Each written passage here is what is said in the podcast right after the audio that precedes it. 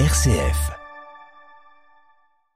Chaque dimanche matin, Robert Migliorini égaye notre dimanche en nous proposant son magazine Un air qui me rappelle, qui a fêté au mois de septembre dernier son dixième anniversaire d'existence. Bonjour Robert. Oui, bonjour à toutes, bonjour à tous, bonjour Bérangère. Ça ne nous rajeunit pas tout ça, Robert. Hein? Oui, c'est bien aussi la durée, voilà. Mais exactement, ça prouve en effet que nos auditeurs apprécient votre magazine, que nous aussi d'ailleurs, et nous allons chanter la messe pour célébrer ce dimanche 1er octobre. Pourquoi avoir choisi cette thématique? Comme l'actualité un peu nous l'a indiqué, certains commentateurs se demandaient est-ce qu'un président de la République doit assister ou pas à une messe présidée par le pape à Marseille. La messe est aussi un sujet pour le monde de la chanson à partir de titres Un profane inspiré par Madeleine Delbrel. Voilà, on va essayer d'illustrer le propos. On va commencer justement par un chanteur, poète et journaliste français que vous avez choisi. Il s'appelle Jacques Bertin. Il est né à Rennes en octobre 46, donc ça va être son anniversaire dans quelques jours. Vous avez choisi à la messe du soir en 1955. Racontez-nous un peu l'histoire de ce titre. Jacques Bertin a, l'habitude d'aborder des thèmes assez originaux, on va dire. Donc c'est avant le concile, euh, où il décrit l'atmosphère et puis l'attitude du prêtre aussi. Quelque chose d'assez original, on va dire, hein, dans le circuit. Voilà. Tout comme vos choix musicaux, à chaque fois, j'ai le plaisir de découvrir soit un thème différent, innovant, intéressant, euh, humoristiquement décalé aussi parfois, et puis aussi euh, des personnages qui les interprètent. Voici Jacques Bertin avec À la messe du soir.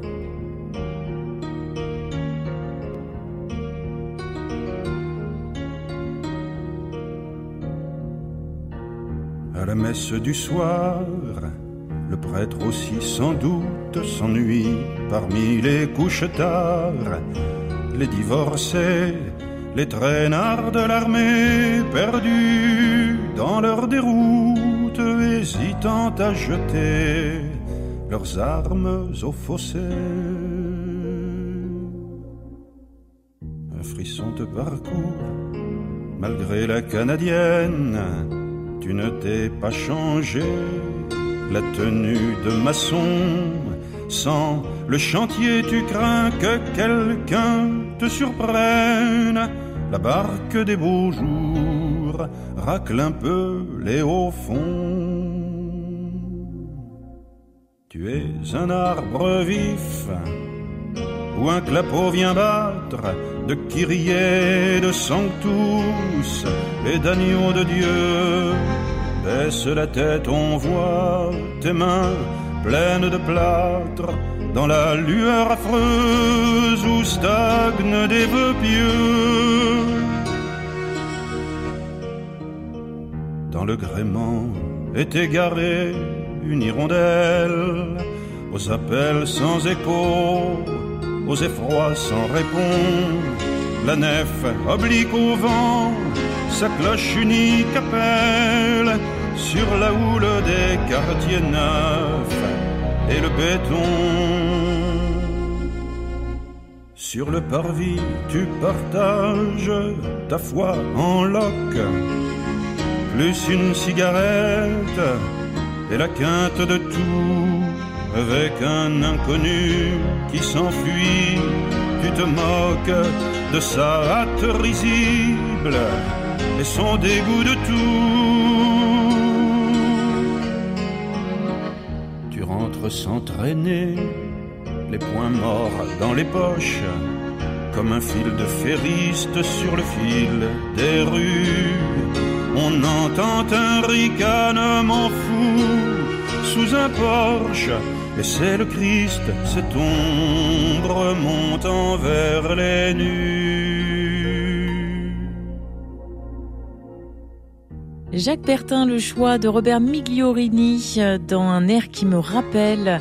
On chante la messe avec vous, Robert, aujourd'hui, et c'est Stéphanie Lefebvre que vous avez choisi à présent, et nous allons l'écouter dans les profondeurs vertigineuses de l'espérance. Pourquoi Stéphanie Lefebvre? Alors, Stéphanie Lefebvre a fait un album entier à partir de textes de Madeleine Delbrel, dont le dossier de béatification est toujours bien en cours à Rome. Stéphanie Lefebvre, musicienne, a mis ça en musique, euh, et notamment dans ce texte qui évoque euh, l'incarnation et donc euh, la façon de vivre la messe, les profondeurs vertigineuses de l'espérance.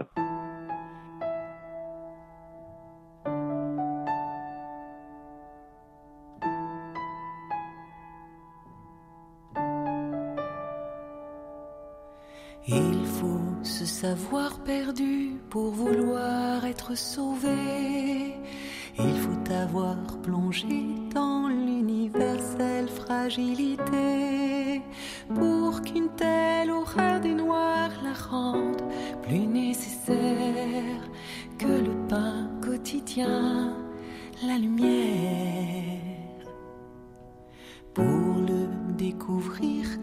La seule piste déchiffrable, ce sont nos misères sur terre qui le rendent indispensable. Le livre cachant le mystère nos pauvres vies humaines ne se reçoit pour en devenir une expression nouvelle que dans les profondeurs